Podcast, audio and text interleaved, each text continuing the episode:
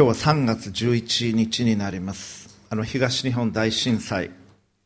あれから7年になります。日本にとっての非常に大きな出来事でした。聖書の中には時を表す言葉が2つあります。新約聖書のギリシャ語ではカイロスという言葉。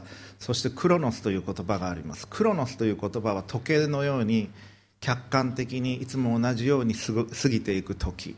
それに対してカイロスという言葉。それは非常に重要な転換期となるような時を表す言葉です。この東日本大震災というのは日本にとってのカイロスとなりました。大きな転換期になりました。痛みの時でありました。悲しみの時でありました。あの日の午後2時46分皆さんはどこにいたか覚えておられるでしょう。学生たちに聞いても九州とか中国地方にいた人たちは地震の揺れを感じなかったのでそうでもないんですけれども東京東北北海道にいた学生たちに聞くとどこにいたかみんな覚えてます。だんだん年月が経ち小学生だったとかいう子供たちも出てきていますけれども、まあ、そういう時代になったんだなと思います。私もあの2時46分どこにいたか覚えてます。研究室にいて3時から大学院の教授会が始まる予定だったのでその準備をしていました。あの激しい揺れ皆さんもご自分がどこにおられたか覚えておられるでしょう。千年に一度と言われた大地震。そして我々はそれに対していくらかの備えはしていましたけれど十分に備えをしていることができず問題をさらに大きくしました。特に原子力発電所の爆発でした。それは私もその日はもう電車が止まって帰れなかったので一泊研究室で一泊をし翌日テレビで、えー、見ました。なんでこんなことが起こったのかという問いがありました。神はいるんだろうかということを多くの人が問われました。今日のテキストに行く前に一箇所聖書を読みたいと思います。創世記の創世記っていうのは天地創造の話から始まっていくんですけれどもそれは1章2章に出てきます天地創造。そして3章に行きますと人間の罪堕落のことが扱われていきます。アダムとエバがあるいはエバとアダムが蛇のサタンの使い誘惑に乗ってしまって食べてはならないと神が語っておられた禁断の実を食べる。それが出てくるのが創世記の3章です。そしてあなたは何ということをしたのかという問いが神から発せられた時にアダムはあなたがくださったこの女が食べろと言ったから食べたんですと言いました。エヴァはいや蛇が食べろと言ったから食べたんですというふうに言った。それは誤りではないですけれども2人の言葉に神に対する謝罪の言葉はなかった。責任転嫁の言葉しかなかった。神様あなたがエヴァ作ったんじゃないですか。そんなことをしなかったらこんなことになったならなかったんじゃないですか。と言わんばかりの自己弁護をアダムはしエヴァも確かに蛇に騙されたんですけれどもそれを言い訳にしそこにないのは何かそれは謝罪の言葉です。2人ともに。そのようにして罪が始まっていった。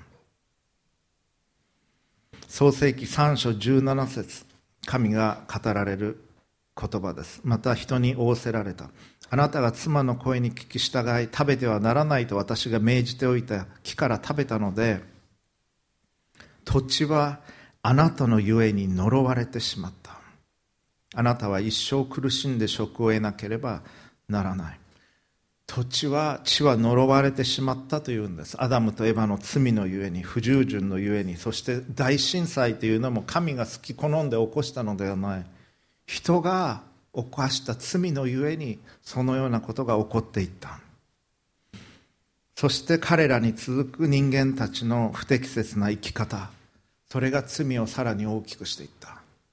神が震災を起こしたのではないんです。私たちの罪のゆえにそのようになってしまった。そしてアダムとエヴァに続く人間たちの不適切な生き方のゆえに原発事故が起こってしまった。私たちが何かをするときに必ずその行いには結果が伴っていきます。皆さんの生き方考え行動は将来の世代に対してあるいは自分の明日に対して影響をもたらします。他の人に対しても影響をもたらします。神に従わない時私たちの人生はボロボロになっていきます。砕け散っていきます。聖書は明確に神はいると語ります。そして神は愛なりと語ります。ではどうすればいいのか。それを今日は見てまいります。新約聖書ルカによる福音書13章の4節をお読みします。今日のメッセージのタイトルそれは Gathered under God's Wings 神のもと日本語するとすごくシンプルになってしまったんですけれども英語の方がもっとビジュアルだと思います。Gathered under God's wings 神の羽のもとに集まると言ってなんか変だったので日本語では神のもとに来るというふうにしましたけれどもルカによる福音書13章34節お読みします。イエス様がエルサレムを見ながら語られた言葉です。ああエルサレムエルサレム。預言者たちを殺し自分に使わされた人たちを石で撃つ者。私はメンドリがヒナを翼の下にかばうようにあなたの子らを幾度集めようとしたことか。それなのにあなた方はそれを好まなかった。以上です。イエス様は父なる神と共に永遠の初めからおられる神ご自身です。そしてイエス様は天地創造の時にもそこにおられそして歴史の中で預言者たちを神が使わされていた時にそれを導いておられました。御父イエス様。そして聖霊なる三位一体の神はそのように導いておられました。ですからエルサレムに対しあなた方は神が使わしてきたメッセンジャー預言者たちを殺してきた。自分に使わされた人たちを石で撃ちそして神がイエス様がメンドリがヒナを翼の下にかばうようにエルサレムの子ら神の愛しておられる方々を幾度集めようとしたことか。それなのにそれに従おうとしなかった。それを好まなかった。それを良しとしなかったと語っておられるんです。神はどのように私たちを見ておられるか。私たちはクリスチャンであろうとなかろうとそんなことは関係なく神は私たちを愛しておられます。そして神の翼のもとにメンドリがヒナを守るようにかばうように私たちを集めようとしておられる。それは母親が子供を慈しみ抱きかかえどんなことがあっても我が子を守ろうとするのと同じです。いやその愛は神の愛から来てるんです。神がそういうお方だから母親はそして父親もそういう思いになるんです。神がそういう方だから私たちはそのような愛が不完全であっても与えられてる。今日のメッセージを一言で言うとどういうことになるか。それは私たちは神との愛の関係を回復しなければならないということです。神の愛との神との愛の関係のもとに来るということ。それが今日申し上げたいことです。神のもとに来ないならば私たちの人生はボロボロに砕け散っていきます。そして一時的には自分の願うことができるかもしれません。そういうこともあるでしょう。でも長期的には必ず良い結果にはならない。害を自分にもたらし他の人に害をもたらすことになってしまう。このお方は神は最も良いことが皆さんにとって最もいいことが何かっていうのを知っておられるんです。じゃあその神との関係を回復していくためにどうしたらいいのか3つのことを申し上げていきます。まず第1番目。それは自分の問題に気づくということです。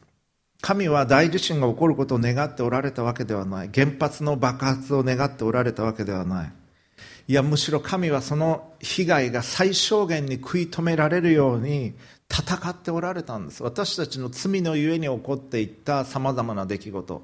それはオリジナルスインとしての現在としてその結果として起こってきているさまざまな悪不条理そういったことそれを抑えようとしておられる。それプラス人為的な私たちの問題私たちの愚かさのゆえに起こっていくさまざまな出来事それも最小限に食い止められるように神は戦っておられるんです。神は全知全能だから何でもこうやってやればできるんじゃないんですか。そうではない。神は私たちに完全な自由を与えられました。アダムとエバにも完全な自由を与えられました。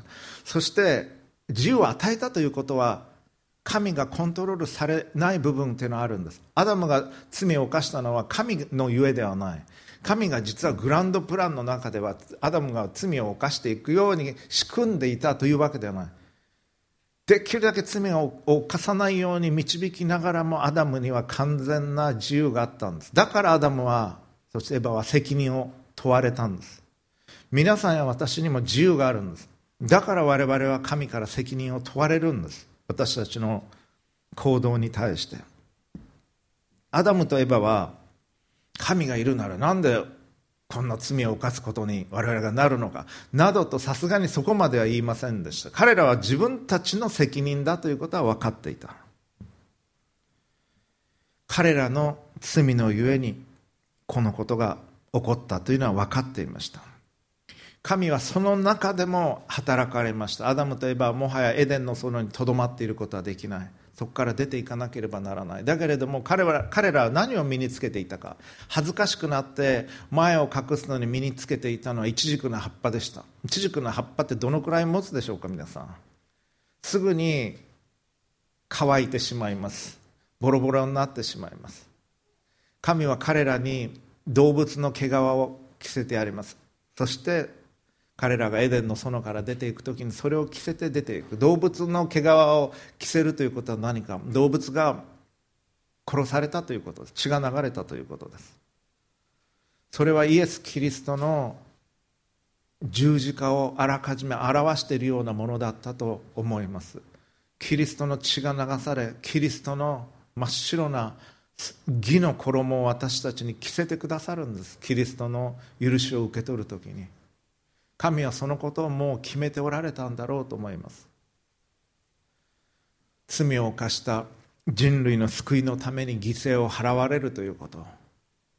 しかもそれは動物の血ではなく神の御子の血が流されなければならないということを知っておられそれから歴史を整えその救いのための道を用意して行かれたのです。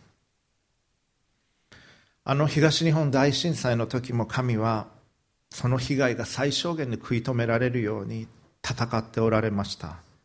そして傷ついた人々のケアのために働かれました。そして教会はそして教会以外の方々もその神の働きに知ってあるいは知らずに参与していったのです。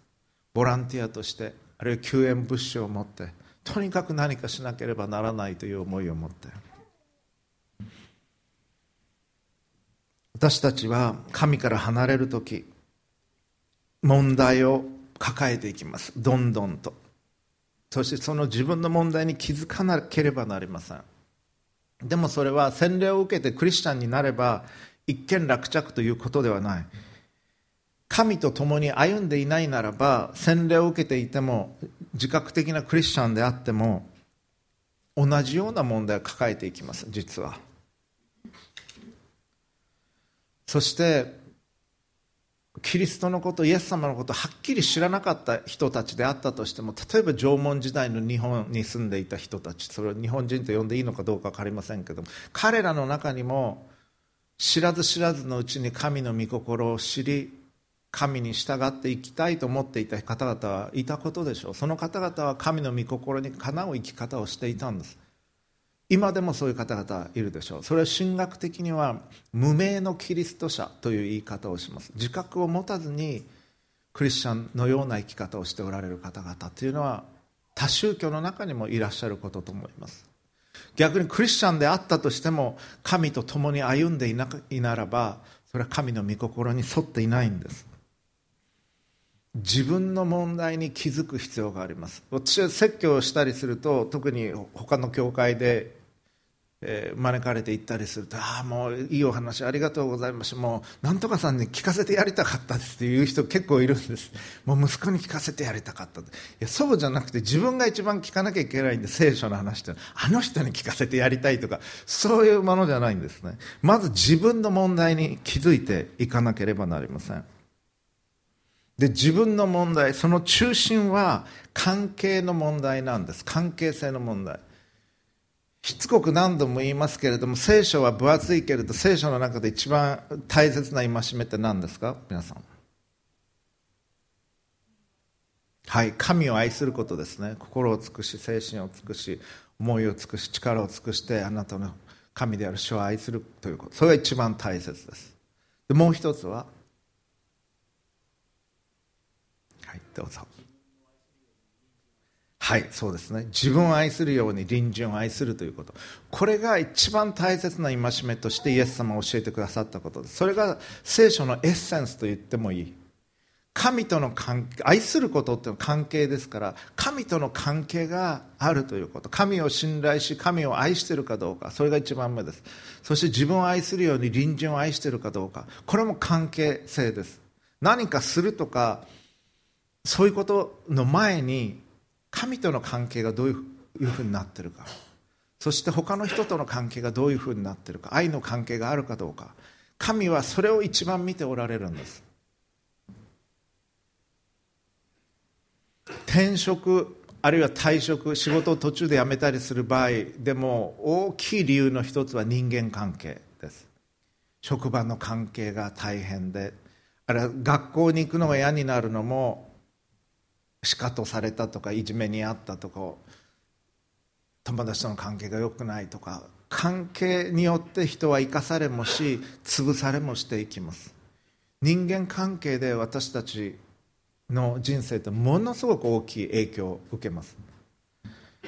そして神との関係。これが聖書が語る中心的なことです。キリスト教は何を言ってるのか。あんまりキリスト教という言い方私は好きではないんですけれども、まあ、あえて言うならばキリスト教は何を語ってるのか。神を愛すること。そして自分を愛するように隣人を愛すること。それがキリスト教が語ってることです。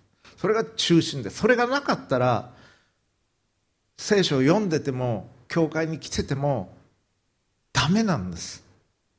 神を愛することそして自分を愛するように隣人を愛することそれを私たちは大切にしなければならない。そして自分が本当に愛したいと思いながら愛せない。したいと思う善を行えない。そして自分中心になってしまう。その自分の問題を知るということです。自分の罪を知るということ。そしてそれを神の前に告白するということ。自己中心性やってしまった愚かさ。悪。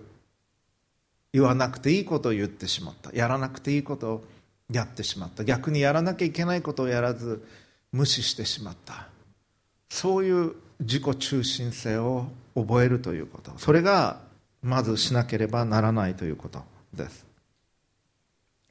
そして2番目私たちが神との関係を回復していくためにすべきこと。それは神のケアに気づくということです。1番目 recognize your brokenness 2番目は notice God's caring attempts 神がケアしてさまざまなことをしてくださっている。それに気づくということです。これは見る目がないとわからないんです。私は17年間分かりません知りませんでした。神がおられて神が私たちのそして私のことを愛しておられるっていうのは知らなかった。誰も教えてくれなかった。教えてもらわないと分からないんですこういうことって。うちはキリスト教の家でなかったしクリスチャンの友達も一人もいなかったしええー、と思いました。最初に教会を訪ねていって17歳の時に神について聞かされた時にまさかと思いました。えー、神を信じてる人がいるんだってそれに驚きました、まあ、牧師先生でしたけれど、まあ、牧師先生神信じてなかったらまずいと思うんですけれどもでも私のイメージでは、まあ、そういうキリスト教の神様信じてるっていうのはなんか西洋の人でなんか白いガウンかなんか着てちょっと日本語なまってあなたは分かるよみたいな人だと思ってたので日本の普通のおじさんが牧師さんが神様信じてるっていうのは違和感がありましたしびっくりしました。信じられなかった。教えてもらわないとわからないんです。それは隠し絵のようです。隠し絵っていうのは絵が顔が2つ向かっているように見えるんだけどもそれがなんかあの別の壺だったりとかああそう言われてみればこれ壺に見えるしああ顔にも見える。言われたら気づくというようなものってのはあります。同じものが網膜に映っているのに気がつかないことってのはあるんです。私たちは網膜に映っているものを正確に客観的に理解するんではなくて自分が持っているあらかじめ自分が持っている意識でそれを見ていく。だから鼓膜に入ってくるもの全て聞いてるわけではないし網膜に映っているもの全部見ているわけではありません。意識してないことはたくさんあります。だから交通事故に遭ったとしてもその車は何色でしたって聞かれても答えられなかったりします。その犯人の人が着ていた服の色は何色でしたかって言っても意外と答えられなかったりする。見てるのに分かんない。意識してないってことってのはあるんです。クリスチャンになるということもそれまでも同じように神様の愛を受けてきてたのに気づかなかった。でも言われてみてクリスチャンになってから見るとああそういえばああいうこともあったこういうこともあって分かるようになるんです。神は私たちに愛を注いでくださってるんですけれども私たちにはそれが見えてないことがあります。私は人間というのは偶然生まれてくるものだろうと思っていました。そういうふうに周りの人も考えてましたし学校でも大体そういう雰囲気だったのでそういうもんだろうというふうに思っていました。たまたま生まれてきた。例えて言うならばクリスチャンになるということはどういうことか。孤児院にいる子供が自分には親はいないと思ってた。そして自分の親はわからない。そしてこの個人を出ていく頃にはどうにかして生きていかなきゃいけない。何かまあ生活のスキルを身につけて肩肘張って頑張っていかなきゃいけない。自分の生活を自分で切り開いていかなきゃいけないと思っていた。しかし実際には親がいて自分のことを探してくれてた。それどころか自分にはお兄さんもいてお姉さんもいて弟も妹もいる。立派な家があって立派な両親がいた。その両親が家族が自分を探してくれてた。本当のリアリティとしてそういうことがあった。その親に出会うようなものなんです。たまたま自分は生きていてどうにか生き延びていかなきゃいけないサバイバルしていかなきゃいけないと思ってたのが実は自分には本当に素晴らしい親がいたんだということに気づく。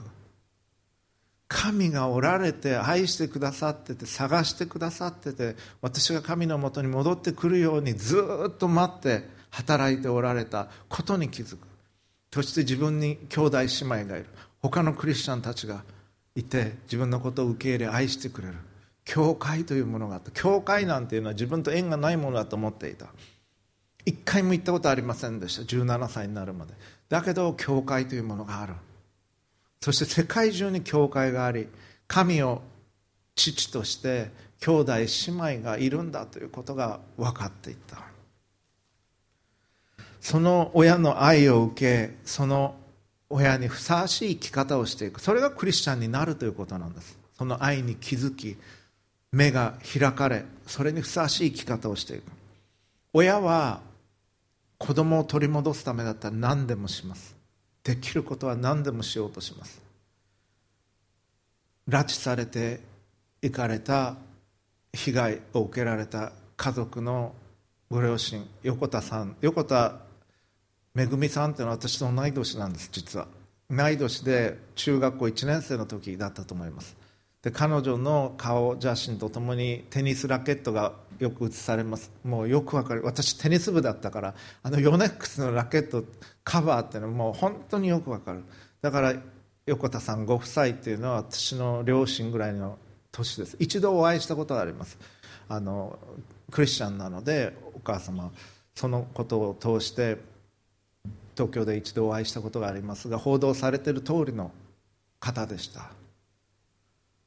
子供を取り戻すためだったら何でもするというのは伝わってきます。親というのはそういうもんなんです。絶対に諦めない。何があっても諦めない。その思いは神の愛から来てるんです。神はあなたを取り戻すためだったら何でもするんです。できることは何でもします。神の一人子イエス・キリストを人としてこの地上に送り出すということがどれほどの犠牲であったか。イエス様はそれを受け取られ幼子としてお生まれになりました。マリア様を通して。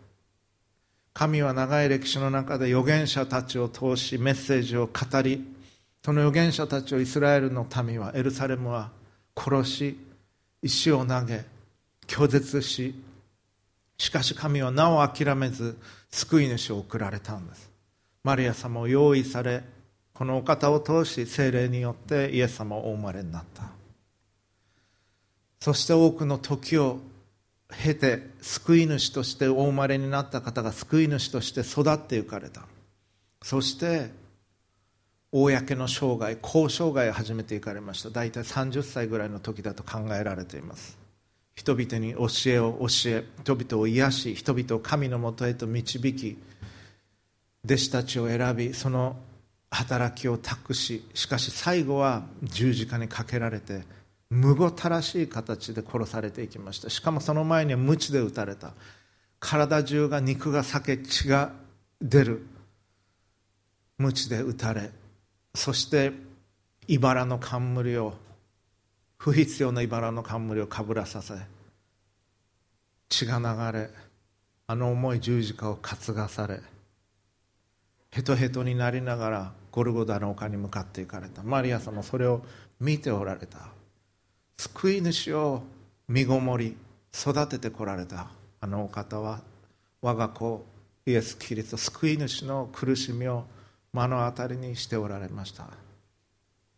それがどれほどの苦しみであったか。そしてイエス様は十字架に両手両足で釘付けにされそして命を捧げられていった。しかも愛していた弟子たちはみんな逃げていった。ヨハネを残して。ペテロは3度も知らないと言った。イエス様のこと。ボロボロになりました。弟子たちは。あの十字架の元におられたのはマリア様と弟子のヨハネだけでした。そしてマグダラのマリア様もいらっしゃったでしょう。そのような苦しみを通し神は救いの道を開かれたんです。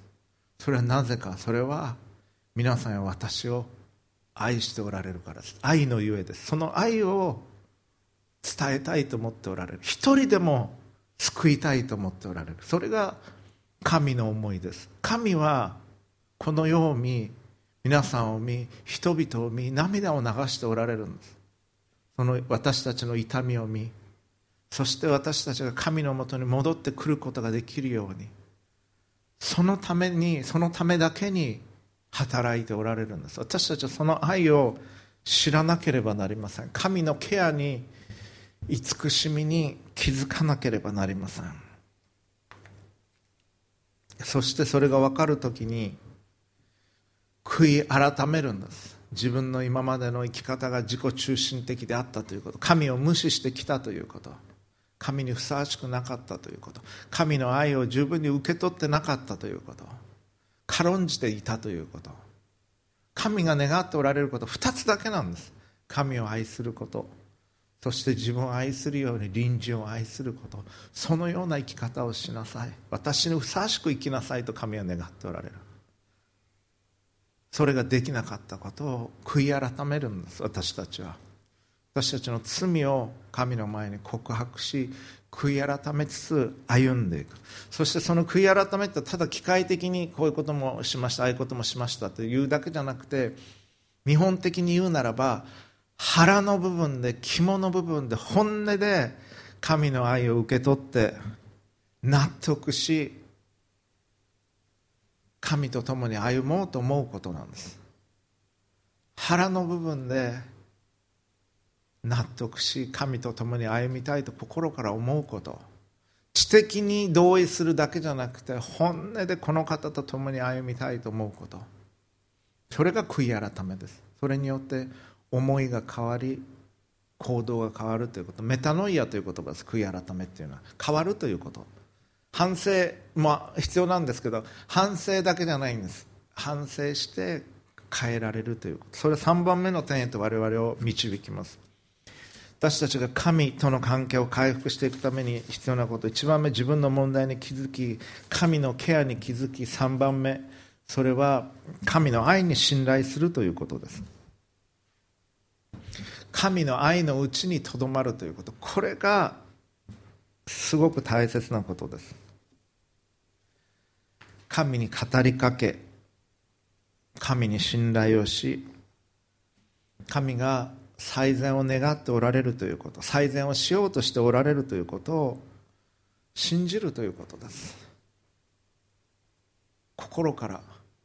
主の祈りというのはそのためにとても有効です。主の祈りを祈るときに天にいらっしゃる私たちのお父様私は家を出て外に行く時にまず主の祈りをすることが多いです。空を見ながら天におられる神様を思いながら天の父に信頼をし今日の日を始めていきたいというふうに思います。このお方が最も良いものを与えようとしておられる天の父であることを認め告白し天のお父様天にいらっしゃる私たちの父よというふうに祈ること。絶対的な信頼を持って祈りを立てるんです最初に。そこから始まっていく。祈りっていうのは私たちが欲しいものをおねだりすることではない。あれもくださいこれもください。おもちゃが欲しい子供のように言うことではなくて神に心を重ねていくことなんです。このお方が最も良いものを知っておられそれを与えようとしておられる。このお方のお名前が生とされるようにこのお方の御国が地になされるように御心が天でなるように地において私の人生でなるようにこのお方に信頼をしていく。神の御心に自分の心を重ねるところから始,、ま、始めていくそしてこのお方と御父と三位一体なる御父御子イエス様精霊とずっといたいと思うこと心から。本音で。それが必要なんです。それは例えて言うなら寒い冬のもうちょっと暖かくなってきましたけど冬の日に日だまりの中にいるような感じです。いろんなやらなきゃいけない課題もあって忙しい日々。でも目を閉じ御父に語りかけ神様あなたの愛のうちにおらせてください。あなたが願っておられること本当に私にも願い願わせていただきさせてくださいと思うこと。あなたの愛のうちにおらせてくださいということ。それがアダムとエバが最初に持っていた関係なんです。それを失ったんですアダムとエバは。神との愛の関係の中にあったんですエデンの園において。それを疑ったんです。神はいいものを隠してるんじゃないだろうか。あの禁断の実食べちゃいけないって言われた。あれ食べたら神みたいになれますよってサタンに言われた。蛇に言われた。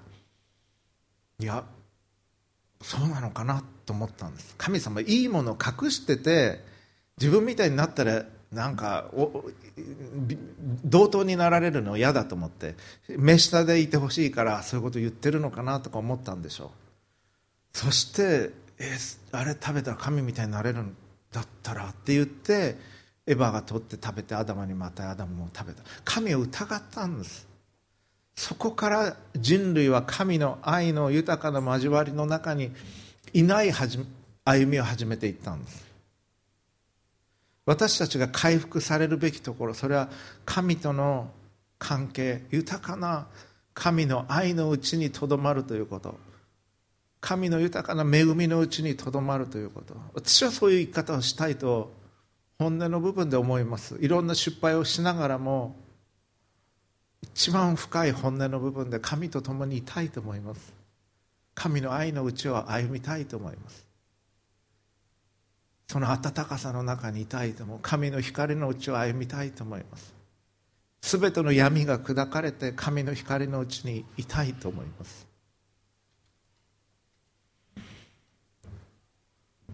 それが神が願っておられることです。それが神がくださる平安の生き方なんです。神の愛を知りどれだけ愛されてるかっていうのを知りその愛のうちにとどまるということ。神は皆さんが何かする時もそれはもちろん喜ばれることはあります。いい働きされたら喜ばれます。でもそれよりもまず神の愛のうちにとどまってほしいんです。そして神に本当に信頼してほしいんです。最も良きものを与えようとしておられるということ。どれほど愛しているか知ってほしいと思っておられる。その愛が分かるときに神を愛さずにはいられなくなるんです。クリスチャンは真面目だから神を愛し隣人を愛する。もっと神様を愛さなきゃいけない。こんなんじゃ不十分だとか思ったりするんですけどスタートの地点は神を愛するということよりもどれだけ愛されてるかということを分かるところ。どれほど神が自分のことを大切に思ってくださっているかそれを理解するところから始めていくんです。そしてそのことのゆえに十字架があったんです。御子イエス様にとって十字架がどれほど苦しいものであったかどれほど辛いものであったか。我が神我が神どうして私をお見捨てになったのですかと言われたあの十字架上で。ずっと共におられた御父があの十字架上では共におられなかった。あのイエス様を十字架上で支えておられたのはおそらくマリア様の祈りだけだったかもしれません。御父が御顔を隠されたその苦しみを経て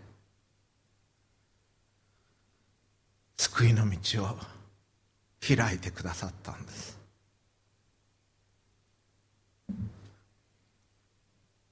そしてその十字架の上でイエス様は父よ彼らの罪をお許しください。彼らは何をしているのかわからないんですと。許しを壊れたその苦しみの中で。その愛が分かるときにイエス様を愛さずにはいられなくなるんです。御子イエス様から御顔を隠してまで救いの道を開こうとされた御父の愛が分かるときにこの方を愛さずにはいられなくなります。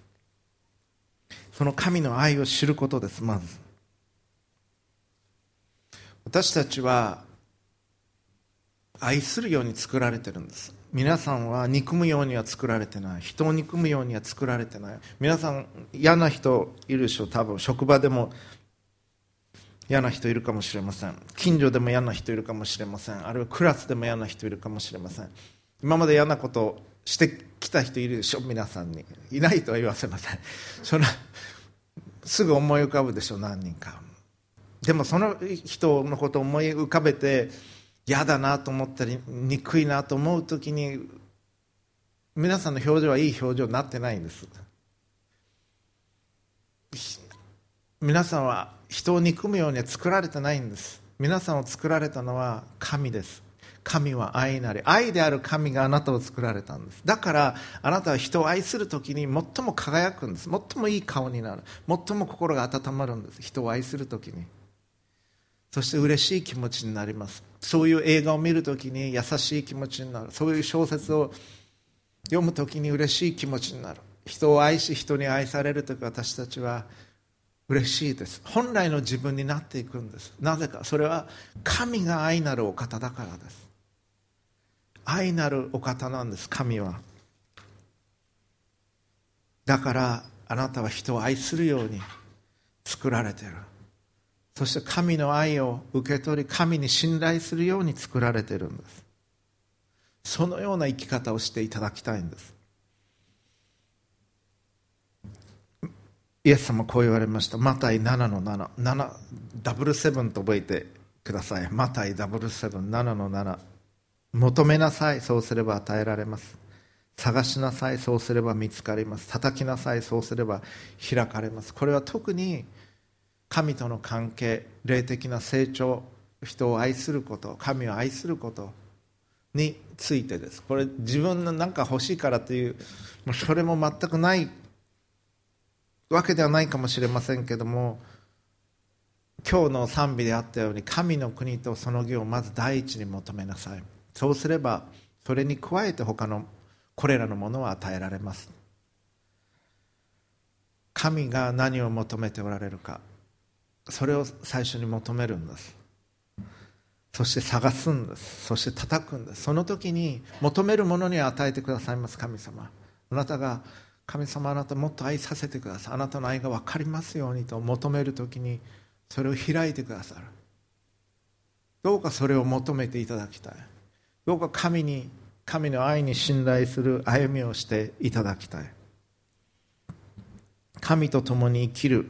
その良さを知るときにずっとそうやって生きていたいと思うようになります。そういう人はその祈りが応えられます。それが天の御国で永遠に神と共に生きるということです。それを今からもう始めることはできるんです。神の愛のうちに生きること。神に語りかけ朝主の祈りを祈り天にいらっしゃる私たちのお父様と目を天に上げ絶対的な信頼を持って祈りを立て一日を始めていく。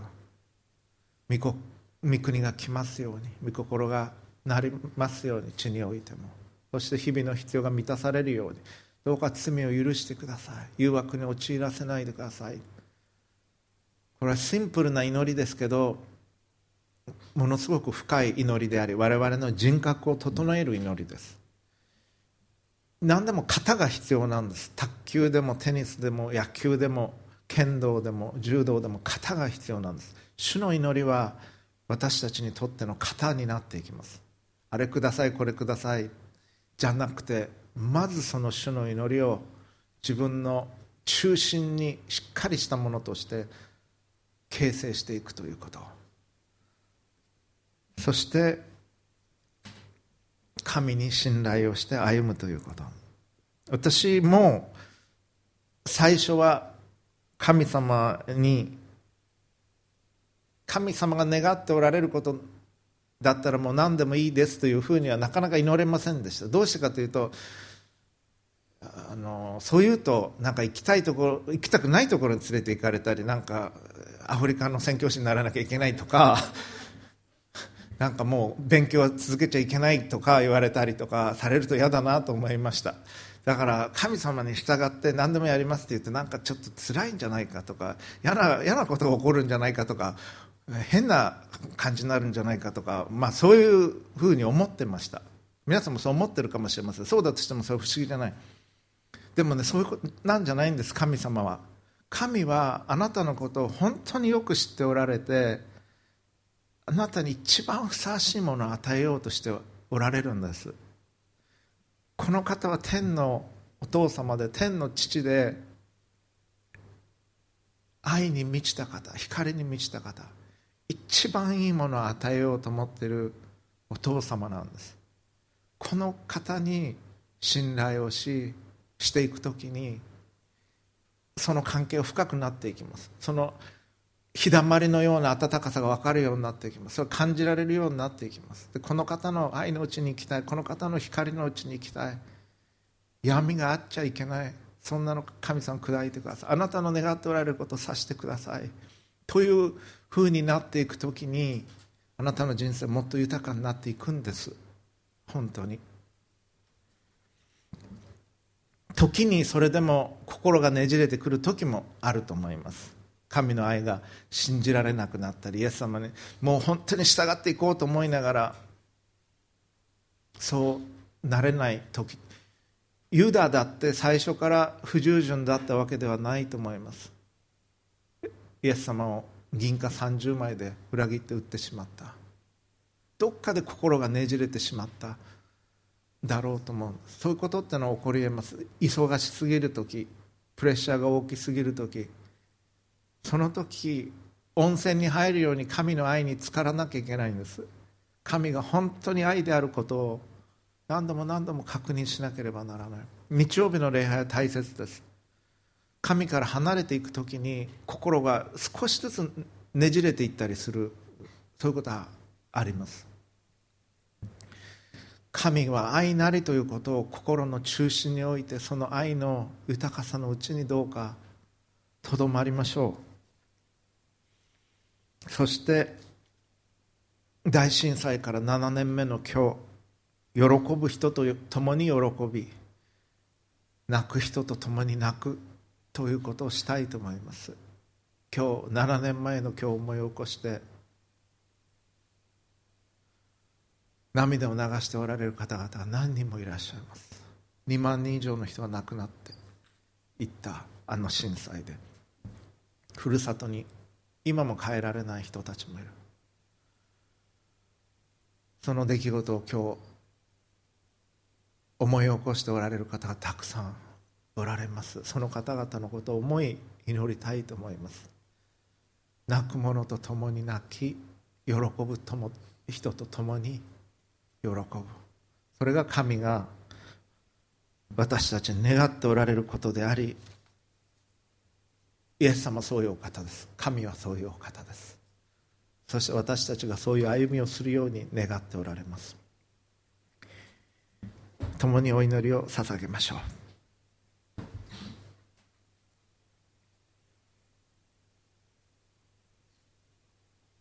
父なる神様イエス様語られました。面取りがヒナを翼の下にかばうようにエルサレムの子らを幾度集めようとしたことか。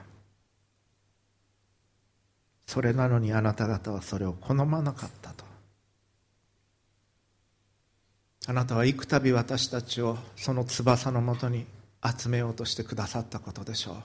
何度も何度も人生の中で私たちに声をかけその優しい翼のもとに私たちを守ろうとしてくださったことを感謝をします。私たちがそれに十分に答えられなかったことが少なからずあったと思います。どうかお許しください。しかし今あなたの翼のもとに来ます。あなたの愛のもとに憩います。あなたと共に歩みたいのです。あなたと共にいたいのです。あなたの愛のうちにおらせてください。あなたの光のうちにおらせてください。あなたの慈しみと恵みのうちにおらせてください。主よどうかあなたの体温が感じられるほどみそば近くにおらせてください。そしてあなたを愛し隣人を愛する歩みをさせてください。今日あの大震災から7年目の今日この国のために祈ります。そして愛する人々を失った方々のために傷ついた方々のために大切なものをまた家を多くのものを失った方々のために仕事を失った方々のために祈ります。また福島で自分の家に帰ることが許されなかった方々のために放射線のために不安の中に生きなければならない方々のために祈ります。神様あなたの癒しと恵みと守りがありますようにそして私たちができることをし支えていくことができますように少なくともいつも祈りのうちに覚えることができますように。私たちの教会ではこの7年間毎週東北の教会のために東北のために祈ってきました。どうか決して私たちが彼らのことを忘れることがありませんように。あなたがいつも覚えておられますから。彼らがあなたの翼のもとに来あなたの愛を受け取りあなたと共に歩むことができますように。今日7周年の日あの出来事を思い起こしつつそしてあなたの痛みを悲しみを張り裂ける思いを覚えつつ祈ります。どうかあなたの御心が天でなるようにこの地においてなりますように。そして御国が来ますように。救い主主イエスキリストの皆によって祈ります。アーメン。